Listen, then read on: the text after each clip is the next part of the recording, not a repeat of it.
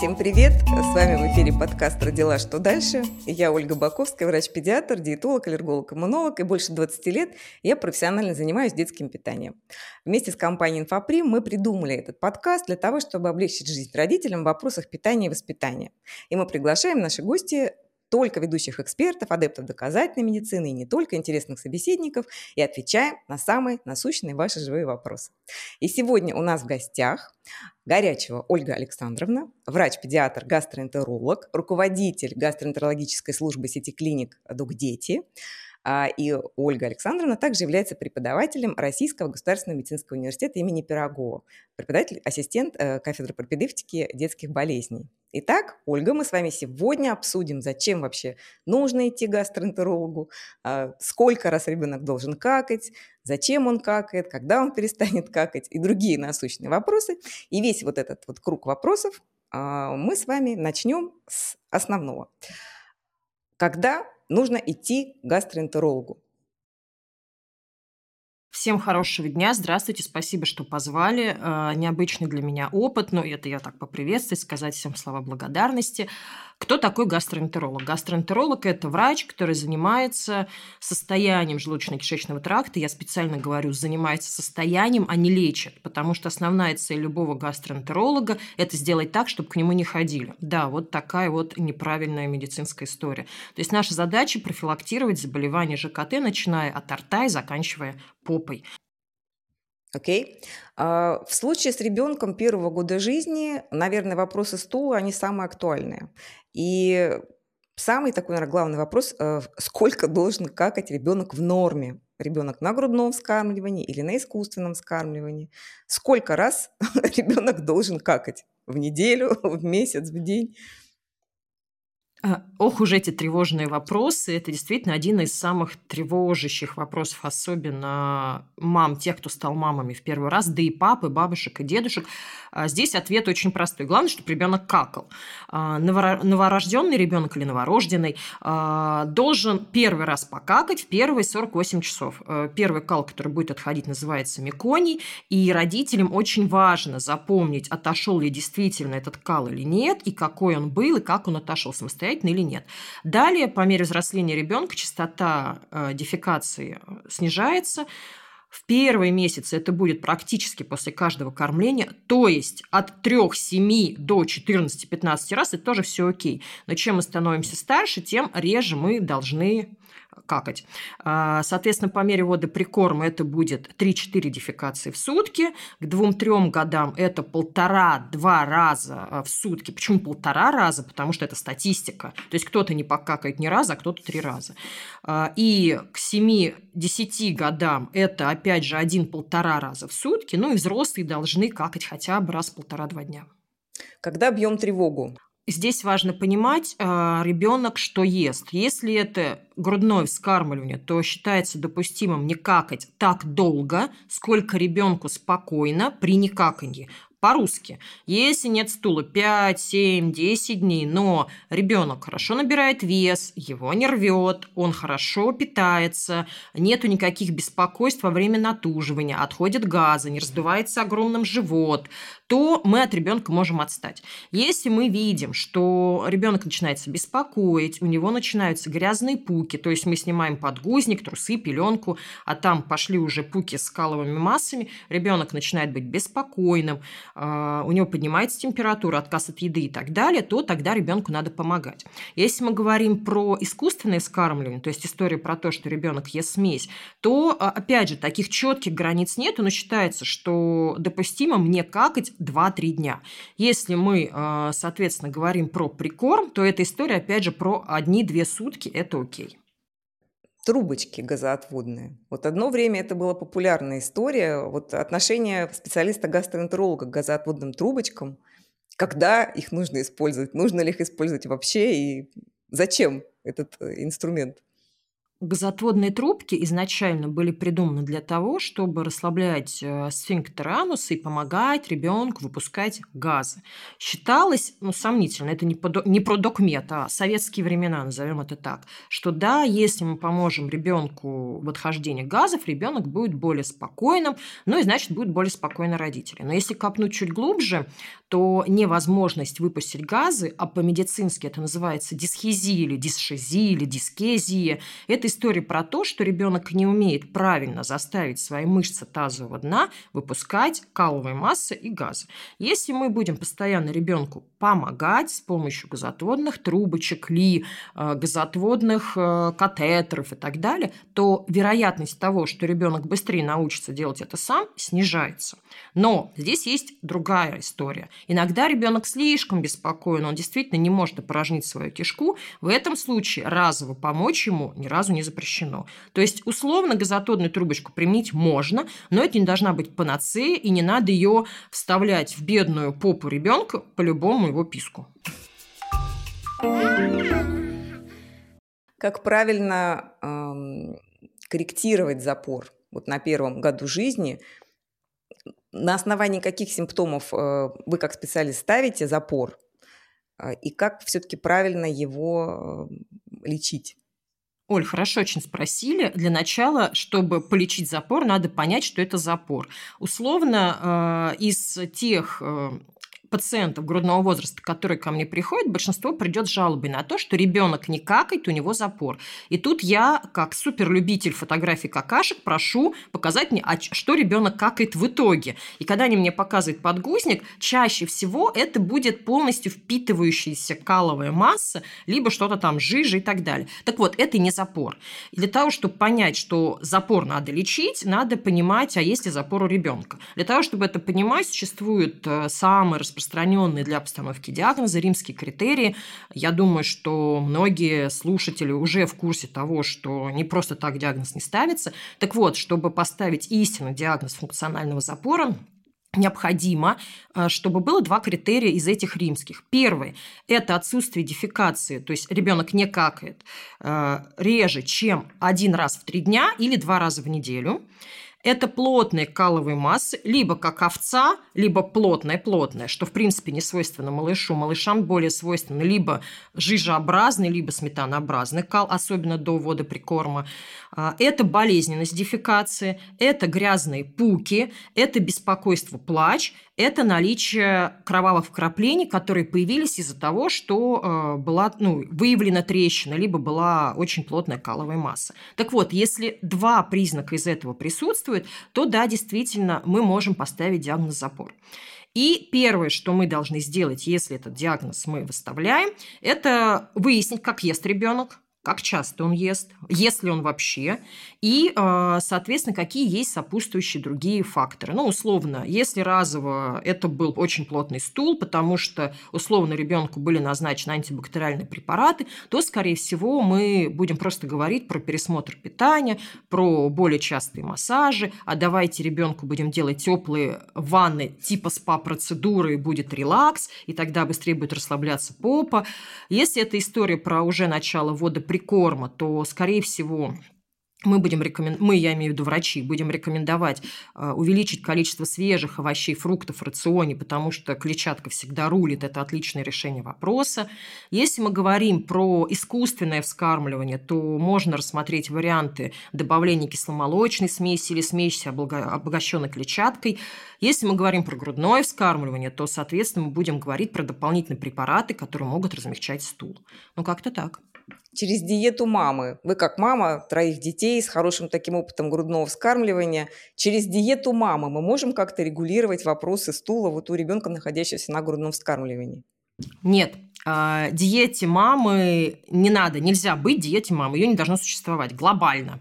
Но, кстати, если мы говорим про запор, есть э, единственный продукт, который, вероятно, может вызывать запор, и это коровье молоко. Поэтому есть часть исследований, которые говорят, что да, если это ребенок особенно раннего возраста, то логично ограничить употребление молока. Поэтому, ну, логично, что если это кормящая мама, давайте попробуем э, ограничить у нее употребление белка коровьего молока. Но не стоит путать э, с истинной аллергией на белок коровьего молока, с аллергическим проктоколитом, когда мы будем просить маму убрать все продукты, которые могут содержать даже следы БКМ. Помогают ли пробиотики при запорах? Что говорит наука, что говорит ваша практика? Эх, эм, очень злободневная тема. А, история про пробиотики, пребиотики, симбиотики, обогащение микробиоты. А давайте дадим ребенку тот самый модный за 10 тысяч евро купленный препарат, не будем его называть в эфире. Так вот, это все не рабочая схема, точнее, она работает для тех, кто это придумывает, потому что это помогает им становиться богаче на наших страхах. А, самый главный пробиотик в нашей жизни и пребиотики – это питание, которое мы получаем. Поэтому чем мама вкуснее, разнообразнее, разнообразнее, а, питается во время кормления ребенка груди, если это ГВ, тем здоровее будет его микробиота. Чем активнее ребенок ведет половую жизнь, я имею в виду, ползает по полу, не знаю, облизывает волосы, ест из мисок животных, э, хватает что-то там такое, то тем здоровее будет его микробиота. А, чем а, меньше мы влезаем в нее различными про симбиотиками, иммуномодуляторами и так далее, тем здоровее будет его микробиота. Вот такой вот парадокс. Чем меньше мы это все тревожим, тем здоровее становится сам малыш. Как, э, на ваш взгляд или по вашему клиническому опыту влияет э, режим допаивания, например, на грудном вскармливании, на искусственном вскармливании? Важно ли количество воды для вот профилактики функционального запора или что-то напоминающего родителям запор? Или вода здесь вообще не играет роли вот на первом году жизни? Вам потом прилетит, вообще кого позвали, этот доктор говорит, что пить не надо. Так вот, пить не надо.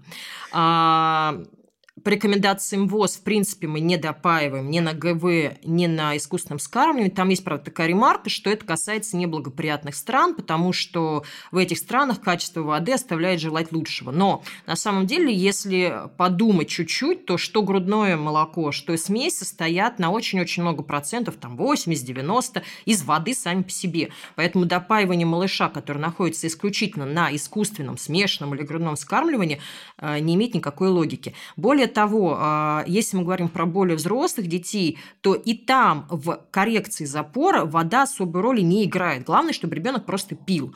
И да, у взрослых есть такие рекомендации, что надо соблюдать питьевой режим, попробовать увеличить количество жидкости. Но дети, в принципе, пьют всегда по жажде, и если мы будем за ними бегать с бутылками с водой, то скорее мы разовьем у них расстройство пищевого поведения, чем э, поможем разрешить историю с запорами. Понятно. А сладенькое? Вроде как э, не ешь сладкое, попа слипнется, уменьшай количество сладкого, чтобы не было запора. Вот эта история. Что там?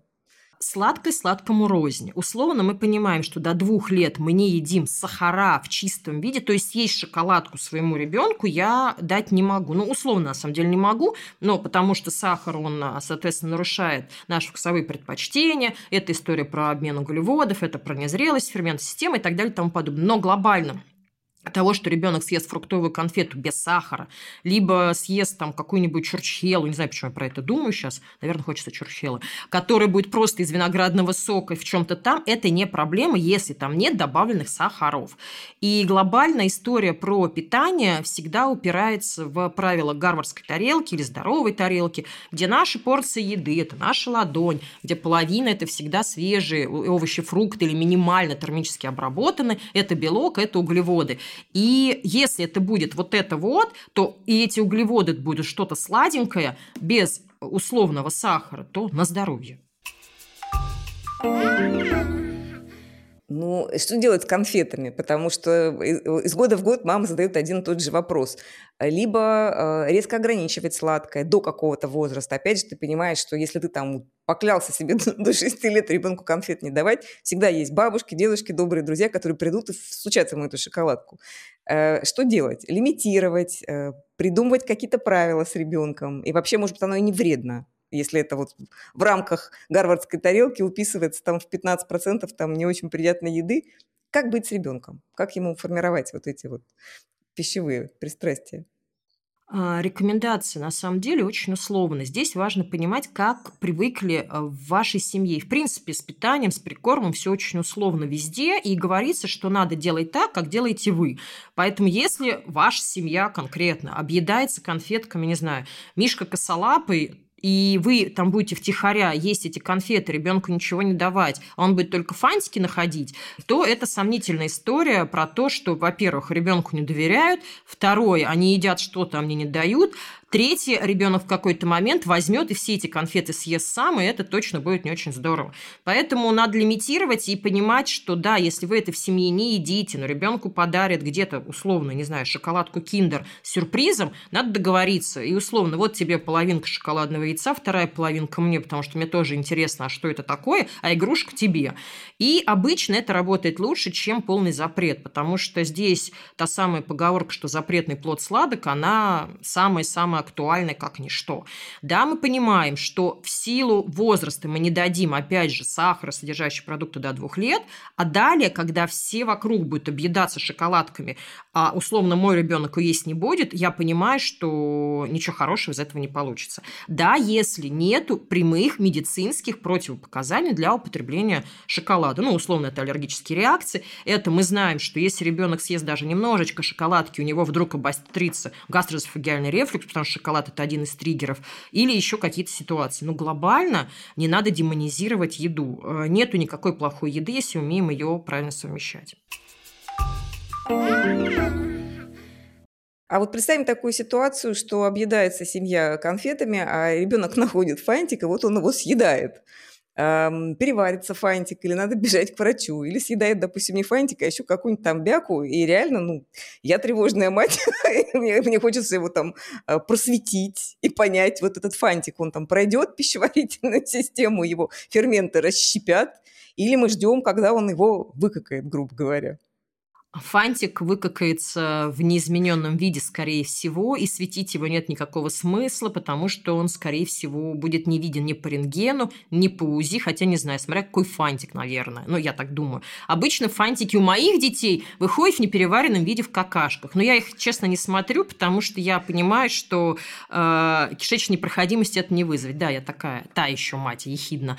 А, но глобально надо понимать, что ребенок съел, если мы говорим про инородные тела. Это батарейки, магниты, какие-то острые предметы, то здесь не надо быть э, матерями, отцами, которым на все все равно. Здесь придется обратиться к врачу как минимум, потому что это риск жизни. Э, батарейки могут провоцировать язвы, э, потому что вот их вот эта окисляющая способность вызывает ожоги и так далее. Острое, понятно, что вообще это очень опасно, ну и так далее. Если это крупные предметы, они могут застрять. Если мы говорим про условно мелкие предметы, которые не травмоопасны, опасны, то, скорее всего, они выйдут в непереваренном виде э, из попы в виде каловых масс. Здесь переживать не стоит. Надо понаблюдать за ребенком.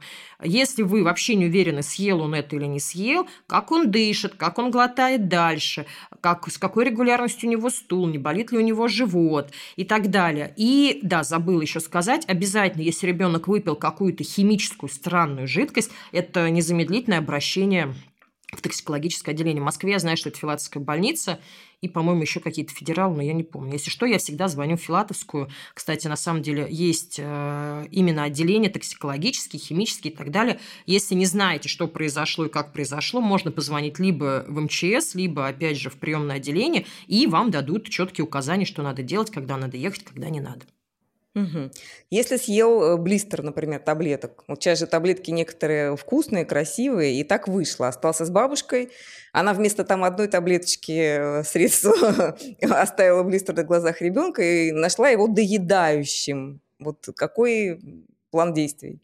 Смотря что за таблетки это были, но если это были условно витаминка С, то кто в детстве не объедался витамином С? Ну, он же вкусный. Если мы говорим про что-то серьезное, то это незамедлительное обращение к врачу, э, вызов скорой, чтобы произвели правильно, там вызывали рвоту, ставили клизмы и так далее. На самом деле чаще, чаще вызывают рвоту. Если мы видим, что он еще доедает, то, скорее всего, ниже желудка не прошло. И надо условно, просто банально промыть желудок. Это так и звучит.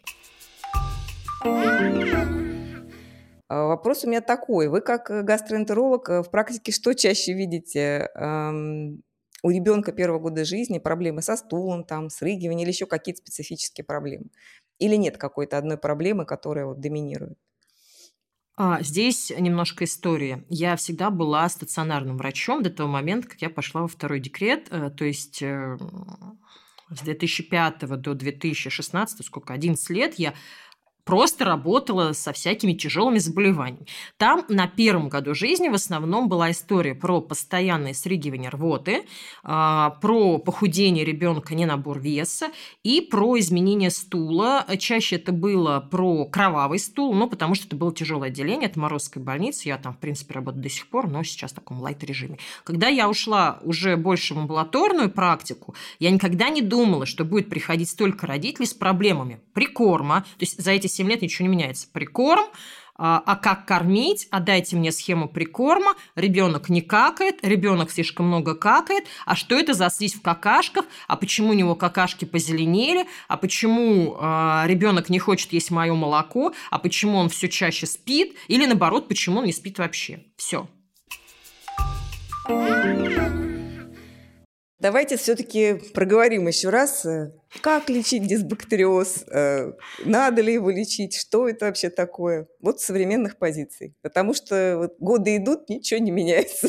У нас на горячей линии все те же вопросы. Не. Дисбактериоз – это реально прям вот золотое, как сказать, золотая жила. Вот. Давайте прям вот по дисбактериозу с доказательной точки зрения.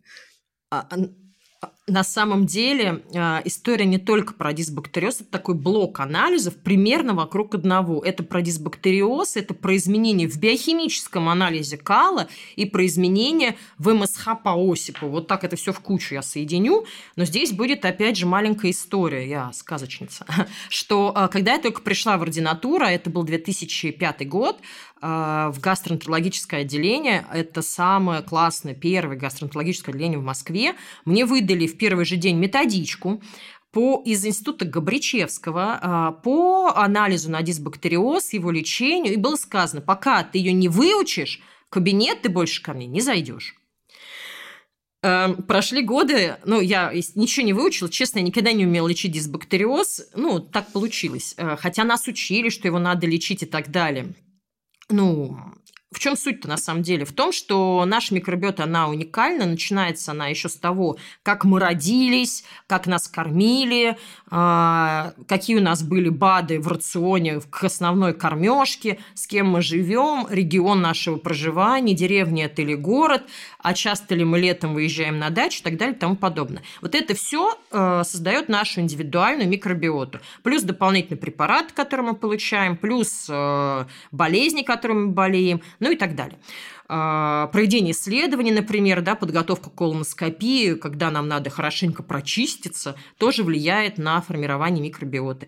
И никто ни разу не учитывает вот эти все факторы, когда ставятся нормы в анализах. То есть надо понимать, что для каждого микробиота индивидуально, уникально, персонализировано. То есть микробиот – это история про ту самую модную personage, anti-age и так далее, интегративную медицину. Но, к сожалению, именно на этих анализах врачи не доказательной базы, не evidence-based medicine, они и играют. Они говорят, вот видите, лично у вас вот тут вот нарушено, вот тут вот низко, вот тут вот высоко, а по сути, где низко, где высоко, никто же не знает, никакого уникального подхода к этому нет и на самом деле никогда не будет, потому что нас вон сколько жителей планеты, и это просто финансово даже невыгодно и мозгами понимаем, что это невыгодно, вкладываться в это изучения. Но сама микробиота сейчас очень активно изучается, потому что мы понимаем, что без здоровой, обогащенной микробиоты мы будем постоянно болеть, у нас будет низкий иммунитет. Да, у нас будут и прыщи на коже, и сниженный иммунитет, и риск э, иммунодефицитов и так далее и тому подобное.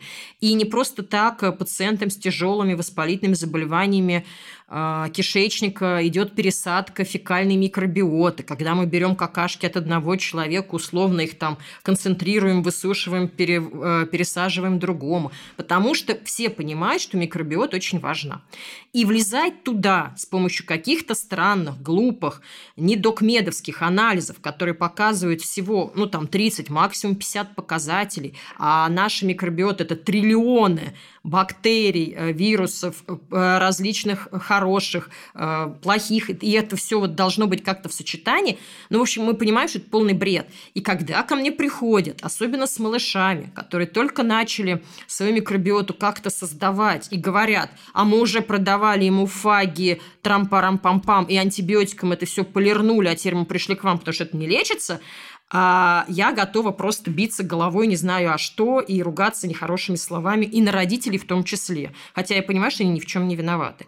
Поэтому прекратите кормить врачей вашими вложениями в их консультации, прекратите кормить лаборатории, э, сдачи этих анализов и прекратите у себя сеять тараканов разных в голове, что ваш ребенок тяжело болен, если вы видите какие-то отклонения в анализах, которых в принципе не существует. Сдавая несуществующие анализы, вы и потом это леча, вы лечите несуществующие диагнозы. Возникает вопрос, а что вы лечите? Ну, то есть, э, э, если у вас плохо в таком анализе, ну, так вышло уже, попались к специалистам, которым, в общем-то, доверяли, получили анализ, потратили деньги, хотят разобраться. Если у вас плохо, это ничего не значит. Если у вас хорошо, это тоже ничего не значит, потому что этот значит. анализ – это минимальная какая-то часть, случайная практически часть, она ничего не может сказать о вашем ребенке, ну, грамотному специалисту. Абсолютно. Но все равно, вот, Ольга, как так это, ну, по-человечески, что можно сказать родителям, которые действительно прошли круг, пришли к вам там за третьим мнением или, или ну вот как, как по-человечески э, объяснить, что вот все это было зря?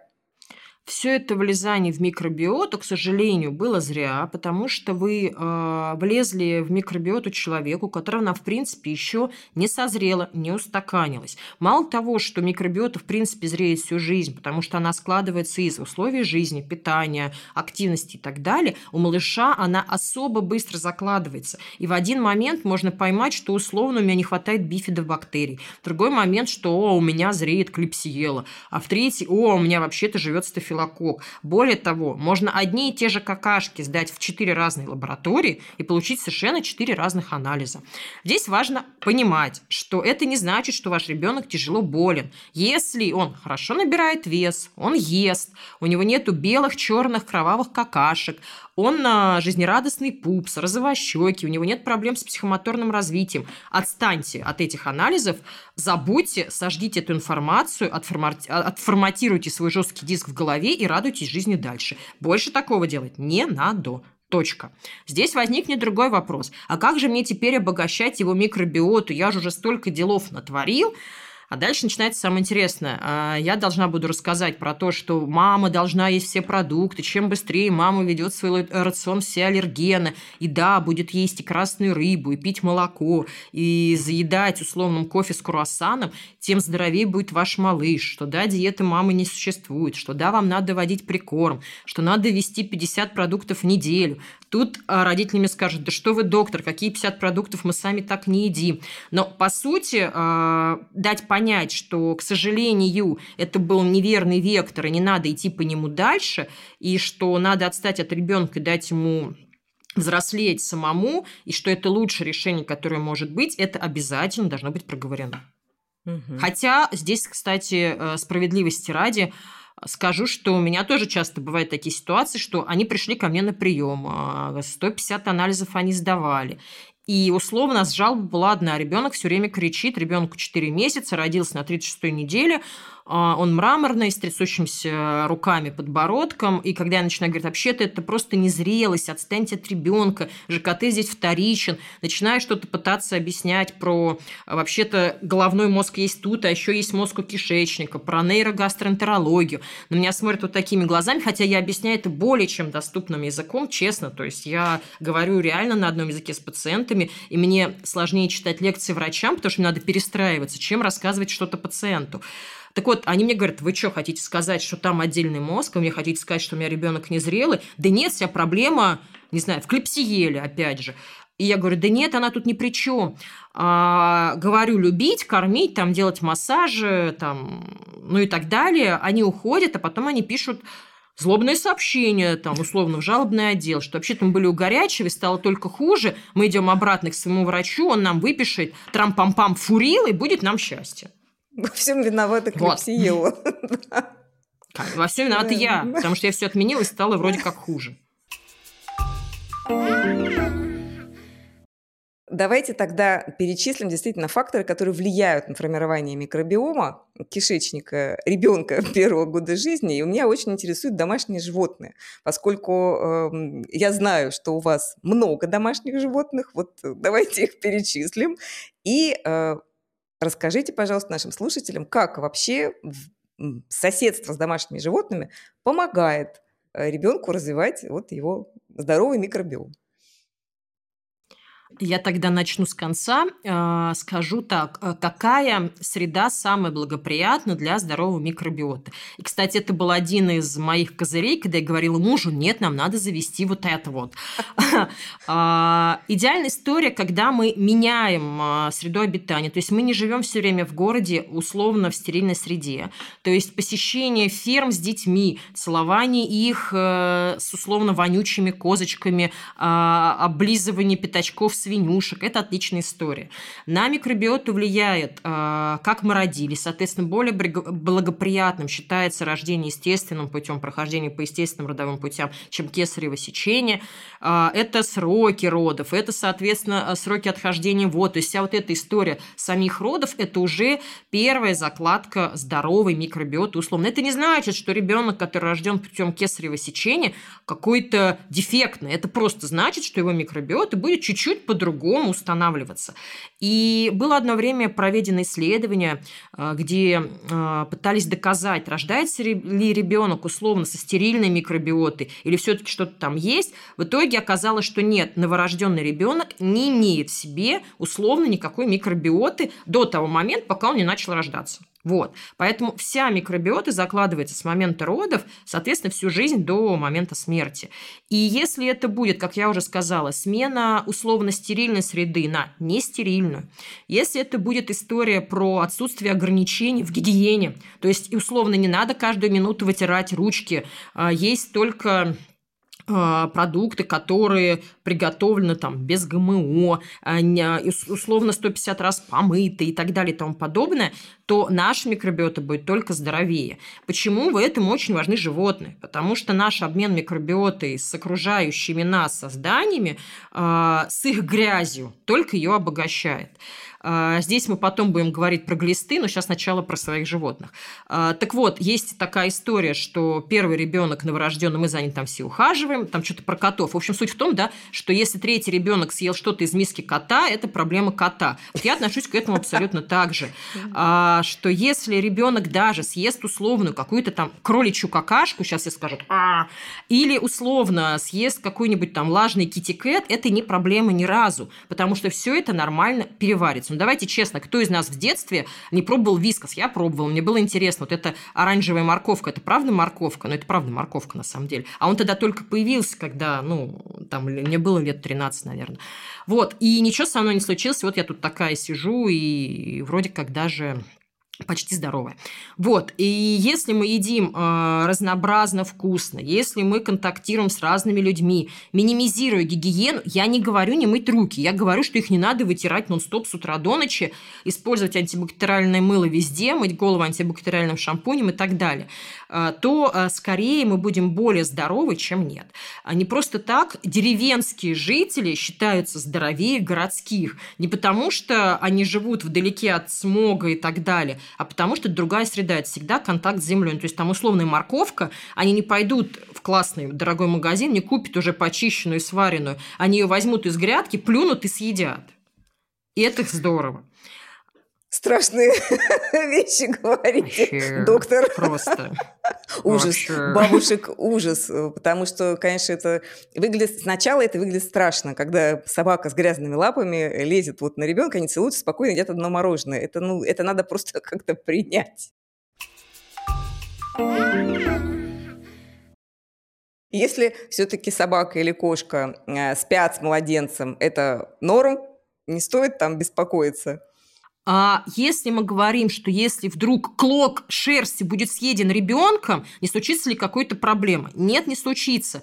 Я надеюсь, что наши слушатели сейчас не едят, потому что расскажу один важный момент. У меня не так давно был эфир с ветеринаром, плюс мой старший учится на ветеринара, он уже на третьем курсе, и он работает ассистентом очень классных врачей, в том числе, и мы с ним тоже иногда обсуждаем, там, а как что в мире доказательной ветеринарии.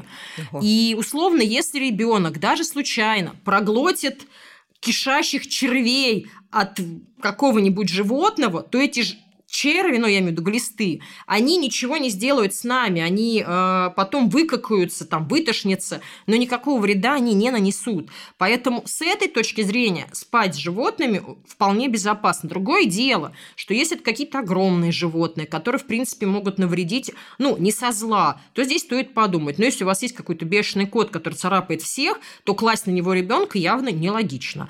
Или если есть собака, которая очень ревнует или условно любит есть мясо, мясо, а вы оставляете ребенка на кухне, едящего кусок, не знаю, курицы и собаку с ним, я бы тоже не стала этого делать, а, ну, ни разу, и для меня это было бы нелогично, какая бы воспитанная, аккуратная собака бы ни была. Возможно, кто-то сейчас подумает, да вы там не знаете моего там Рокки, кого-нибудь там, не знаю, Орио и так далее, он никогда ничего не сделает. Вот никогда не бывает, у меня много случаев среди близких друзей, когда собака от любви там откусывала часть губы условно. Не потому, что э, что-то сделала не так или стала бешеной, а просто потому, что эта собака – это все равно зверь.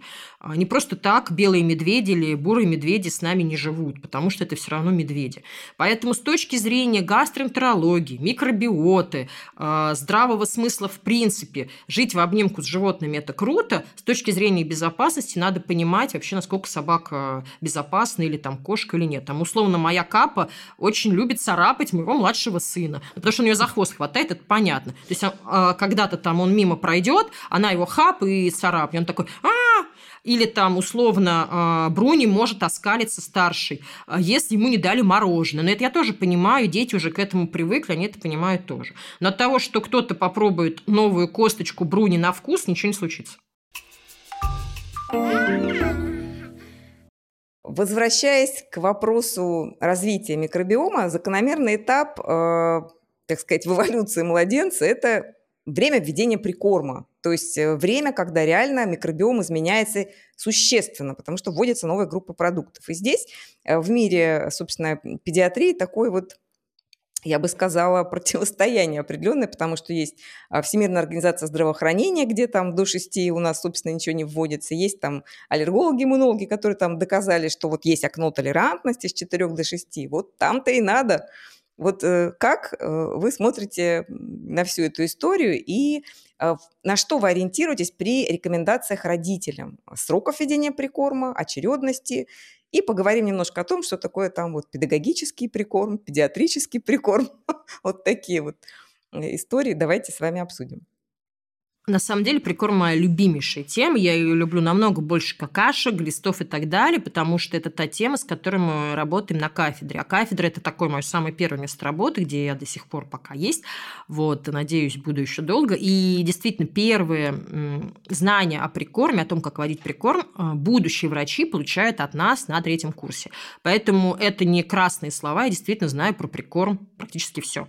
А, уже потом я стала читать лекции разным врачам, а, а, там, в академиях и так далее, но прикорм надо вводить. Это главное, что я поняла за все эти годы своего совершенствования в этих знаниях. А, не надо бояться его вводить, но и не надо вводить его слишком рано, считая его панацеей от всего. То есть, как иногда бывает, в три месяца не могу подобрать смесь, я знаю, что атопический дерматит у ребенка именно от питания. Спойлер, конечно, нет, но пусть это уже будет так. Поэтому в три месяца мне надо вести кашу. Это неправильно. Или, да, мой ребенок какает 6-7 раз в день, поэтому мне надо ему дать кабачок, и тогда он перестанет какать. Нет.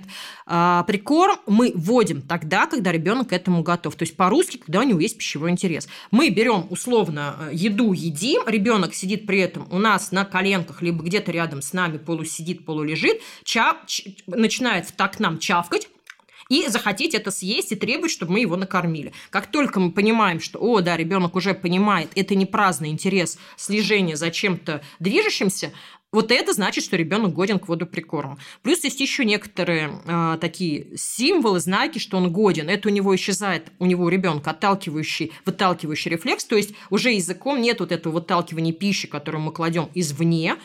Это умение сидеть или держаться немножко условно в полувертикальном виде, потому что мы не можем водить прикорм ребенку, если он лежит, это категорическое табу. Если при вскармливании он может сосать грудь условно лежа хоть на животе, то при воде прикорма такого быть не должно.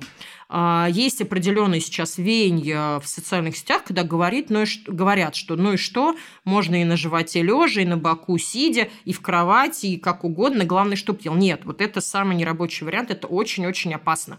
А, риск удушья, аспирации и так далее, так делать нельзя. Так вот, а, и это желание ребенка, в принципе, пробовать новую пищу. Все остальное – это ерунда. Если это произойдет в 4 месяца, то есть реально ребенок хочет, он ест, пусть ест. Если это не произошло до 6 месяцев, тогда мы должны будем все равно начать вот прикорма, потому что его внутренний желудочно-кишечный тракт, он уже к этому годен, а остальное здесь уже автоматически должно дозреть. Но опять же надо понимать по ребенку, что насильно открывать рот, э, вливать воронкой что-то, это совсем нелогично. И основная Ваша цель – просто вести прикорм. Не надо пытаться скормить ребенку в 4 месяца борщ, там, заесть стейк и так далее. Надо давать пробовать различные продукты животного и растительного происхождения. По поводу окна толерантности. Здесь история очень э, важная. Это история про то, что мы должны дать ребенку по мере ввода прикорма в первые два месяца его ввода все основные аллергены. Аллергенов пищевых 14, там и ракообразные, моллюски, э, соя, пшеница, орехи, отдельно выделен арахис и так далее и тому подобное. Основное, э, что надо понимать, что если в вашей семье не принято есть люпин, и вы не едите никак э, сульфаты, а сульфаты в основном это в красном вине, то ребенку это можно не давать. Остальные, соответственно, 12 аллергенов дать надо. А для чего? Для того, чтобы минимизировать риск острой аллергической реакции, анафилактического шока, отека квинки и так далее в будущем. И здесь важно помнить, что эти пищевые аллергены мы должны дать ребенку дважды, потому что в первый раз вот эта аллергическая реакция, она просто не сработает. То есть, условно, две микропробы арахиса дать в первые два месяца водоприкорма. Почему первые два месяца? Потому что, как сказала Оля, это как раз история про то самое окно толерантности, когда ребенок все максимально быстро впитывает и дает минимальную негативную реакцию. Допустимо ли, доктор, когда ввод прикорма начинается с, с общего стола, когда ребенок, э, так сказать, дегустирует э, ну, с пищевым интересом, естественно, дегустирует микродозы всего того, что есть на семейном столе. Либо все-таки надо ориентироваться на условную там таблицу э, прикормов, допустим, в национальной программе скармливания, и там вот идти, вот, э, вот тебе там овощное пюре, вот тебе там каша, или можно одновременно вот микродозами поесть со стола. А, есть разные схемы водоприкорма, как вы уже сказали ранее. Условно они делятся на педиатрический и педагогический. Педиатрический – это про таблицу. Ну, то есть, условно, сегодня я дам ложку яблочного пюре, а, завтра я дам 3 ложки, послезавтра 6 ложек. По таблице я дойду там до 100, до 150 и так далее. Есть другая история, это как раз про самоприкорм, я ем со стола условно, что хочу и так далее. Это не важно. Э, я вообще, когда а, консультирую своих пациентов, всегда говорю, а давайте смиксуем, если в этом есть необходимость. Если там по весу, по каким-то клиническим проявлениям. А, если этой необходимости нет, то условно, если ребенок будет есть из одной тарелки с родителями, ничего плохого в этом нет, кроме того, что ребенок есть, ест. Поэтому здесь речь идет скорее про безопасность пищевую и про, опять же, риски удушья. Надо понимать, что первые кусочки, которые мы даем ребенку, должны быть, я всегда показываю на ногте мизинца с четверть ногтя, что они должны быть мягкие, что они должны быть э, вкусные по цвету, по запаху, по вкусу. То есть дать условно пресный кусочек хлеба точно будет фиаско. А если мы дадим условный мандарин, да, я тот самый мандарин говорю, мандарин, но это будет маленький кусочек без кожи, это будет классно работать. А, это не должно быть соленое до года, не должно быть сладкое до двух лет. Мы не можем дать мед ребенку до года, не потому что это аллерген, а потому что риск ботулоинфекции. Мы не даем ребенку тартар, черную икру, красную икру, не потому, что нам жалко и нам не хватит, а потому что это, опять же, риск э, инфекции. Мы не знаем, кто ее как выловил, заморозил и так далее. А, как я иногда шучу со своими пациентами, коллегами, взрослых мне не так жалко, как детей. Поэтому если вы считаете, что какой-нибудь браконьерской икры надо поесть на здоровье, не надо ее пытаться засунуть ребенку во все щели.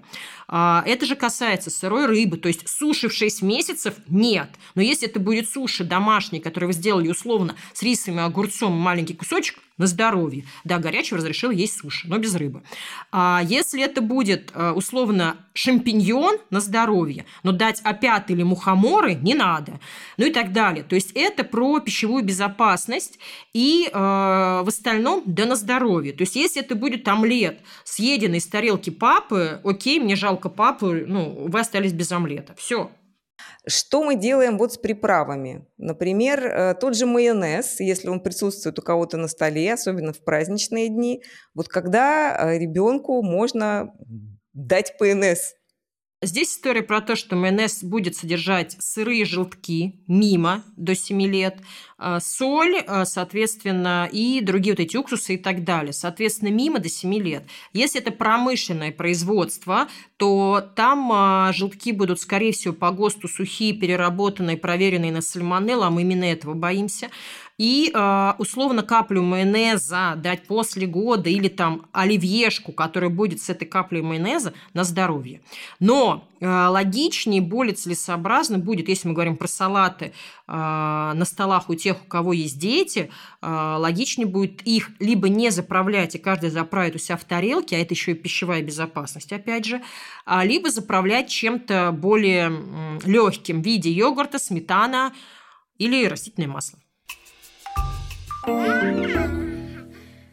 Что все-таки, вот какое отношение, скажем так, эм, должно быть к цельномолочным продуктам и сокам, фруктовым соком, фруктовым пюре на первом году жизни? Потому что здесь очень сильно расходятся российские рекомендации, ну и те, те же американские, например, рекомендации. Вот ваше отношение э, к этому вопросу? В книжке про педевтики детских болезней за 70 какой-то год под редакцией Мазурина и Воронцова написано начинать вот прикорма с капли э, яблочного сока для улучшения вкусовых качеств э, грудного молока или смеси у ребенка и для развития пищевого интереса. Так вот, так делать не надо. Точка. А, иногда соки могут употребляться а, у детей с тенденцией к запорам, и это одна из рекомендаций. А, речь идет про сливовый, грушовый, персиковый сок с волокнами. Но здесь речь скорее не про сок, сколько про те волокна, которые содержатся. Опять же, это история про клетчатку, лактулоза и так далее и тому подобное. Но глобально весь доказательный, ну даже не доказательный, адекватный мир сейчас за то, чтобы соки вводить как можно позже, либо не вводить вообще. А, хорошие нутрициологи, к сожалению, нутрициологи тоже бывают хорошими, а бывают так себе, а, говорят о том, что лучше вообще не знакомить ребенка с соками и самим-то взрослым тоже его не пить, потому что кроме большого концентрата сахара ничего полезного в нем нету. Если так вышло, что сок надо пить, ну, условно, пошли на какую-то вечеринку, а там только сок, то выбираем свежевыжатые соки, а, которые содержат хотя бы немножко пищевых волокон, то есть, условно, сок с мякотью, потому что это хоть немного даст нам не просто ощущение сладости, а и обогащение, и, соответственно, ту самую необходимую необходимую клетчатку хоть в каком-то количестве мы получим. То есть, если ребенок не ест яблоко, дать ему яблочный сок, считать, что мы ввели прикорм, это неверно. А, то же самое, надо быть осторожнее и с э, цельными молочными продуктами. Мы не даем коровье молоко в чистом виде и кефир до года, а по рекомендации Российской гематологической ассоциации мы не даем их до полутора лет, потому что э, ранний ввод молочной продукции не только опасен в силу того же сальмонеллеза, но было доказано, что ранний ввод неадаптированной молочной продукции очень резко э, увеличивает риски железа железодефицитной анемии, потому что такие продукты могут вызывать а, повреждения, микроэрозии на тонкой кишке, а тонкая кишка отвечает за всасывание продуктов. И давайте теперь пройдемся по таким основным мифам, которые устойчивы в питании. А, Начнем с супа. В нашем детстве суп это был вот must have. Без супа нету вообще обеда. Что сейчас с супом? Опять же, наши слушатели скажут, кого они позвали, никаких конкретик, а их и не будет. Если в нашей семье принято есть суп, мы его едим. Если не принято, то умри, но свари суп. Нет, так не работает. А почему изначально был суп? Суп – это еда бедных. А, туда надо напихать, ну, что есть. Просто давайте вспомним, когда это все вот супы, это же послевоенное время, условно, да, или там на войне солдатам супы, потому что это немного мяса и все остальные овощи. С мясом всегда была проблема, это дорого, а овощи, вон они на грядке. А если сейчас вы в силу своих финансовых, материальных возможностей больше не хотите варить супы, а хочу есть, не знаю, что-нибудь другое, да на здоровье. Если в вашей семье принято есть суп, ешьте. А, но специально вот ешь суп, иначе будет язва, гастрит, ты не будешь какать, ты не вырастешь там, не знаю, будешь лысым и зрения не будет. Нет, это неправда. Другое дело, что если вы хотите приготовить ребенку суп, потому что, например, у него случилась кишечная инфекция, он ничего не ест, а, и надо бы куриный бульон, потому что так надо, да на здоровье. Просто вы сварите этот бульон не из целой курицы, а условно из грудки. Не забудьте сделать его вторым, потому что вот этот концентрированный первый бульон, он тоже не очень полезен э, ввиду того, что он содержит много токсинов, которые как раз вывариваются из этого мяса. Угу. И раньше в программе ведения прикормов был бульон, я еще помню во времена своей педиатрической практики, когда действительно бульон там в 9 месяцев. Сейчас э, бульона давно уже нету, и действительно есть определенные тонкости с тем, как вообще бульон давать ребенку. Это обязательно должен быть там второй бульон. А, и суп действительно не является э, такой неотъемлемой частью рациона, как вот э, мы привыкли, допустим, по своему какому-то опыту. Что касается «не ешь сухомятку», вот это прям тоже такая мантра родительская. Хватит есть сухомятку, надо чем-то вот это запить, иначе будет вот ну, непроходимость или там еще что-то страшненькое будет.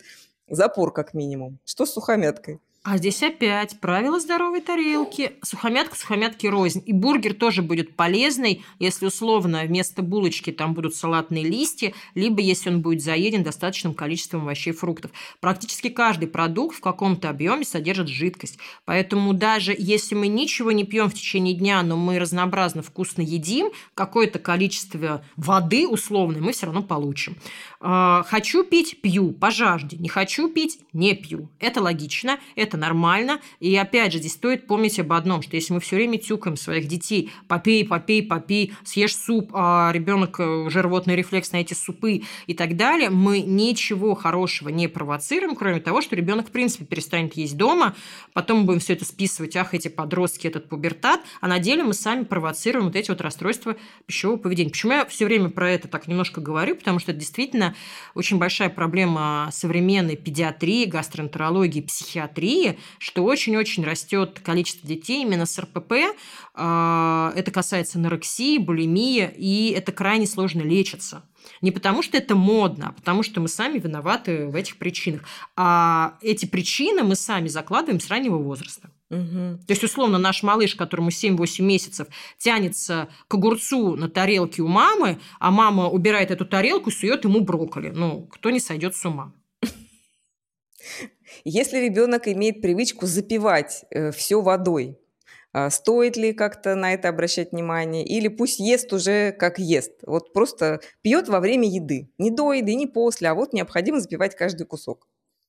Это хороший очень вопрос. Э, ну, во-первых, это можно делать, да, э, если э, у человека нет диагностированной гастрозофагиальной рефлюксной болезни. То есть нету заброса из желудка в пищевод обратно, нету жалоб на отрыжку, изжогу, боли за грудиной и так далее, тогда это не проблема. Почему при гербе лучше ограничить? Потому что э, здесь достаточно важно, сколько я ем и как часто я ем. А если я условно знаю свою меру еды, но я сверху еще запиваю, то объем этой еды резко возрастает, потому что пища разбухает. И здесь важно, соответственно, не переедать. А сложно считать, поэтому здесь рекомендация либо ем, либо пью с интервалом в 10-15 минут.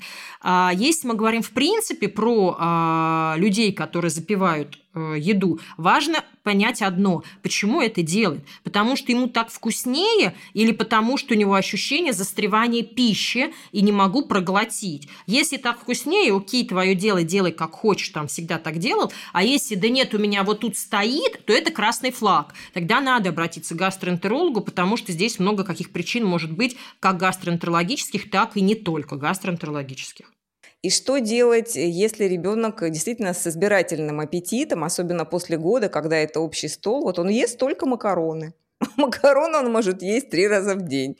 И ничего другого он есть не хочет. Является ли это нормальным, когда он каждый день вот макароны, макароны, макароны. Либо надо что-то с этим делать. А здесь важно понять, в каком случае это особенности взросления и проявления своих хотелок, персонализации, персонификации, там очень, очень много слов умных, я их все время путаю забываю. В общем, в чем суть? Если это индивидуальное проявление себя, я ем только макароны, но мне все равно, что это за фирма макарон, какой они формы и с какими они добавками, это одно.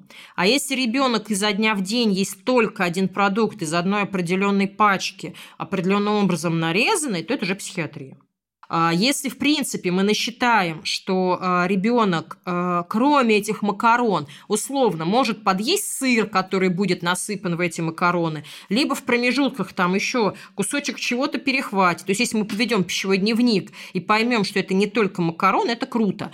Но если это история про только макароны, здесь, ну, опять же, первое, что мы сделаем, мы пойдем к психиатру, именно к психиатру. Иногда это ранний звоночек про расстройство аутистического аутистического спектра. И это не модный диагноз, просто его научились ставить. Так сразу я забегаю вперед. И э, либо это история про какие-то нарушения другие пищевого поведения. Если это, в принципе, ограниченный рацион, то здесь метод шантажа, да, мы все злые, взрослые, вруны, но по-другому это не работает. То есть, условно, окей, ты ешь свои любимые макароны-машинки, но прежде чем я тебе их дам, откуси, пожалуйста, вот это. И обычно это работает. Либо давай каждый день, недели пробовать что-то из того, что ты раньше ел, но сейчас ты есть не хочешь, а в конце недели я тебе куплю КАМАЗ, условно. На самом деле, э, вот этот метод поощрений и ты мне, я тебе у детей очень работает как в плане еды, так и в плане какашек. И, в принципе, стоит помнить, что малыши, которые еще не очень любят или умеют говорить, никак себя по-другому-то, если у них что-то пошло не так психологически, не проявят, как кроме если они не откажутся от еды и не перестанут какать. Ну, потому что по-другому они никак о себе не будут сигнализировать. Ведь эти расстройства пищевого поведения и стула чаще всего случаются, когда появляются какие-то стрессовые моменты. Условно, мы пытаемся их пересадить на горшок, он тут перестал какать, перестал есть. Второе, когда они идут в ясли в сад, и там вообще полная Алис капут, потому что мы не понимаем вообще, что там делаем, зачем нас туда отправили, почему эта тетя нас заставляет есть красный суп, который я никогда в жизни не ел, и ребенок, в принципе, закрывается, перестает есть полностью. Здесь тоже важно фильтровать, а, почему вдруг это происходит. Окей. Ольга, может, вы нам поможете с таким еще вопросом разобраться? Ну, я не знаю, он тоже такой широкий достаточно, но частый. А, ребенок пошел в дошкольное учреждение или школьное учреждение, вот реально начинаются вот эти боли в животе. Мама болит живот. Как тут понять вообще? Он не хочет в школу, он не хочет в сад, он хочет быть дома. Вот э, какой алгоритм ну, рационального э, взаимодействия с таким ребенком и с каким специалистом обращаться? Просто болит живот. О, спасибо за вопрос. Оля, потому что я как раз хотела сказать, слушайте, обязательно надо про красные флаги-то нам сказать.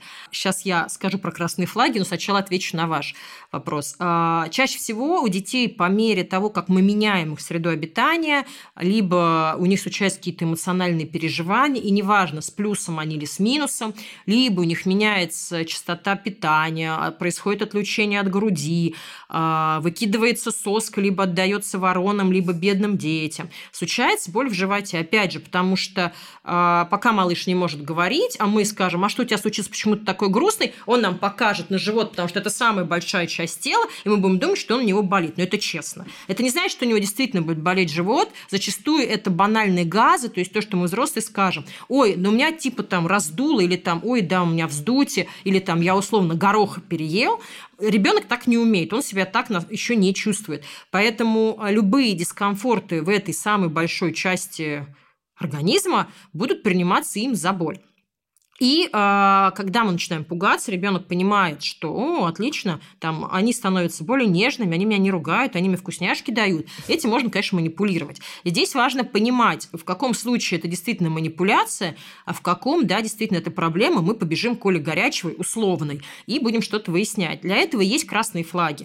То есть, если ребенок просто монотонно говорит, у меня болит живот, при этом он скачет как сайгак или там съедает все на своем пути, сметает, то, ну, понаблюдаем. А, если ребенок не говорит, что у него болит живот, или говорит, и при этом он как-то там сгибается, а, принимает позу эмбриона, ему лишь бы полежать. Иногда а, некоторые пациенты, родители пациентов говорят, вы знаете, он идет в ванну и ложится на теплый пол, ему становится хорошо. Это такой же звоночек другой. Если вдруг ребенок худеет, категорически отказывается от еды, у него появляются какие-то непонятные рвоты, случается жидкий стул, вообще, который никогда в жизни не был, но это не кишечная инфекция при этом. И он не перепил молока там с условными солеными огурцами. Если у него кровавые какашки, если у него поднимается температура, а, если вообще он становится какой-то не очень вменяемый, то явно это не просто боли в животе, которые ему кажется, что болит. То есть это не совсем про функциональные боли. Если же этого ничего нету, а просто, ну да, там у меня болит живот, я там доем через 5 минут, пошел покакал, не знаю, что-то там сделал, попрыгал, вернулся и доел, то это окей. А, что важно делать родителям, у которых э, у ребенка болит живот, э, чей ребенок жалуется на это? Первое, надо познакомиться со шкалой определения боли. Можно банально вбить э, в любом поисковике шкала боли ВАШ, ВАШ по-русски. И э, сразу выйдут такие интересные мордочки, э, где будет там одна мордочка очень веселая, другая грустнее, грустнее и так далее, и будут краткие характеристики. И будет понятно, насколько баллов у ребенка болит. Если это 6 и более баллов, то явно стоит хотя бы к педиатру сходить. Э, если же это условно монотонно и скорее за счет э, эмоций ребенка вы понимаете, что болит живот, опять же, не визуально, но пока мы подождем. А, если он болит все время, постоянно, и ничего в жизни не меняется, то опять же есть повод дойти хотя бы до педиатра. Во всех остальных случаях а, надо отвлекать внимание ребенка, условно повести дневник, чтобы понимать, ага, живот чаще всего болит вечерами после еды, но тогда надо посмотреть на какашки, если мы увидим, что они стали более плотные, то явно проблема в том, что ребенок пошел условно в детский сад, школу, и там он не ест достаточно овощей, фруктов, или а, условно, что у ребенка раньше было 5 секций в неделю, а теперь активность снизилась, значит, ага, тоже что-то пошло не так.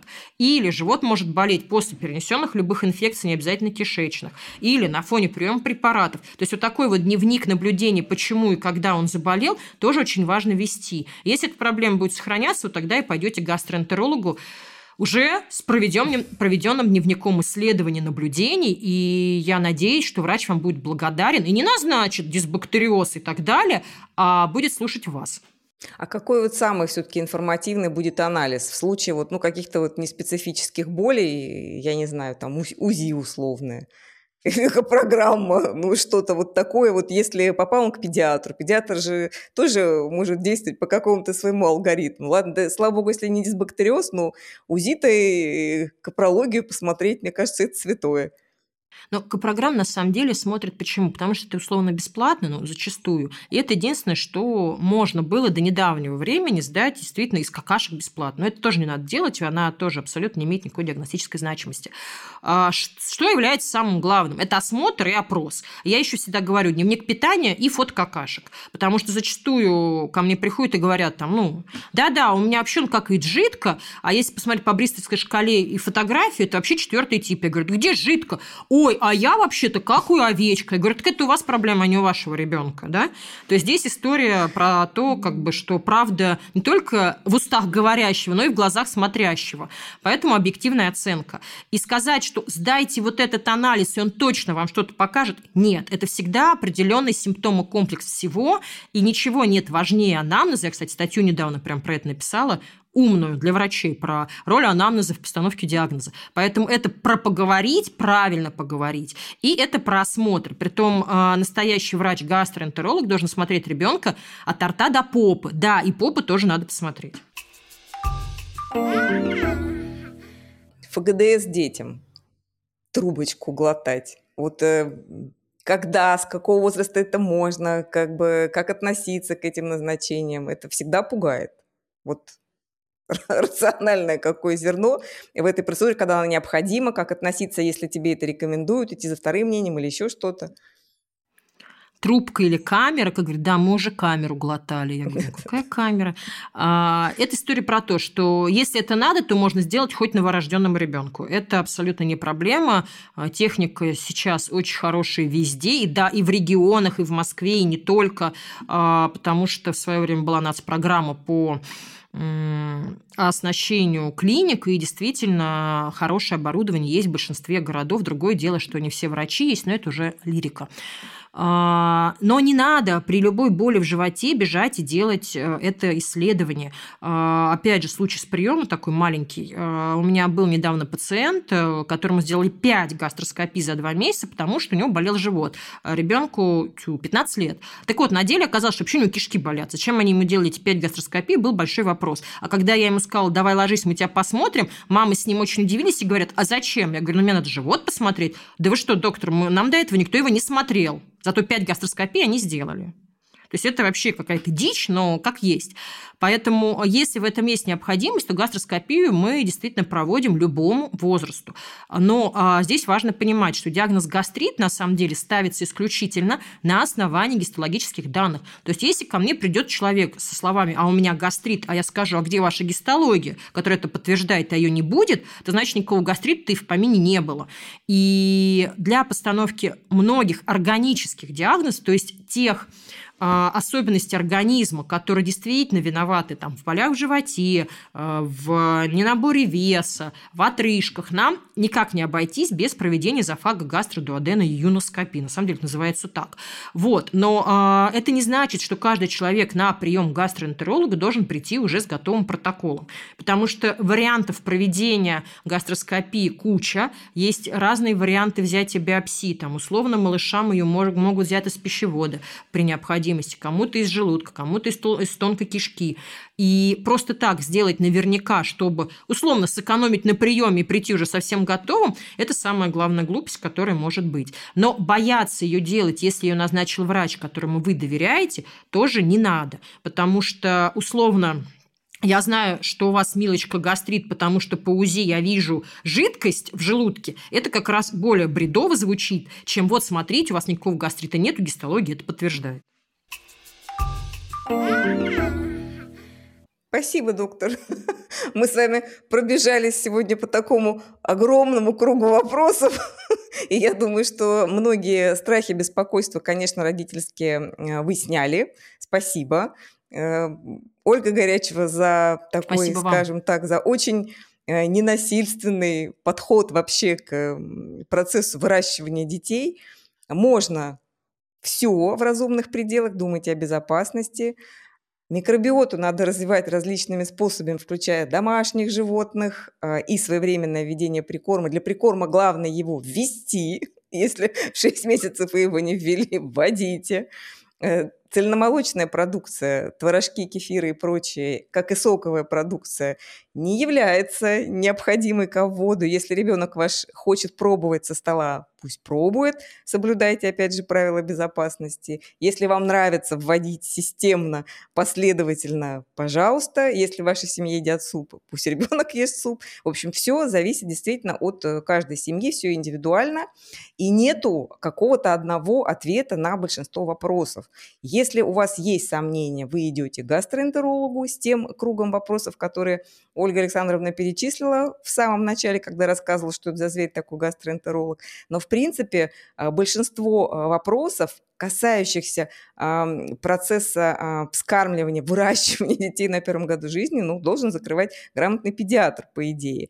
Гастроэнтеролог – это, конечно, такая более авторитетная инстанция. Вы можете прийти и удостовериться, что ваш педиатр сказал вам все правильно. Гастроэнтеролог подтвердил. А мы не проводим, как сказать, ненужную дегельминтизацию, то есть глистование, если там у нас есть собаки или для профилактики в конце сезона. Очень э, рационально относимся к этим вопросам. И, наверное, Ольга, попрошу я вас что-то сказать такое вот от гастроэнтеролога, от души для наших слушателей. Возможно, что-то, что утешит их в их вот нелегком пути родительства. Во-первых, спасибо, что позвали еще раз. Мне очень приятно, Оль, пообщаться. Вы прекрасный вообще ведущий, честно, искренне. А, что хочу сказать, дорогие родители, вы уже родители, и пути назад уже нету. Поэтому не надо бояться быть ими, не надо бояться где-то накосячить и слушать всех тех э, людей, которые вас пытаются напугать. А, Все-таки надо полагаться на свою чуйку. Родительскую она есть у каждого, я в это верю и уверена. Если вы сомневаетесь в каких-то назначениях, рекомендациях, не бойтесь получить второе, третье, четвертое мнение врача. Читайте больше сами. Я не призываю вас всех становиться врачами. Увы и ах, это довольно сложно, потому что врач – человек, который учится всю жизнь, и до сих пор и я учусь, и многие мои коллеги, все мы где-то учимся, пытаемся понять, где то правда правильного, здорового родительства, педиатрии, гастроэнтерологии. А, не бойтесь сделать что-то не так. Пусть лучше ваш ребенок будет есть абсолютно все продукты, будет измазанный в грязи, а, в какашках и так далее, и он будет действительно более здоровый ребенок, чем тот, который живет условно в парниковых условиях. Поверьте, счастье не в а, чистоте, гигиене и в какой-то эксклюзивной еде, а счастье оно именно в детстве его проживания. И просто вам здоровья, разума и найти того своего доктора, с которым вы будете на одной волне вполне. Ваша Ольга Горячева. Ой, спасибо. спасибо, доктор. Спасибо всем, кто сегодня нас слушал. Надеюсь, э, что часть ваших вопросов мы уже закрыли. Если у вас будут новые вопросы, мы всегда готовы встретиться снова и обсудить подробно те темы, которые вас волнуют. До свидания. thank you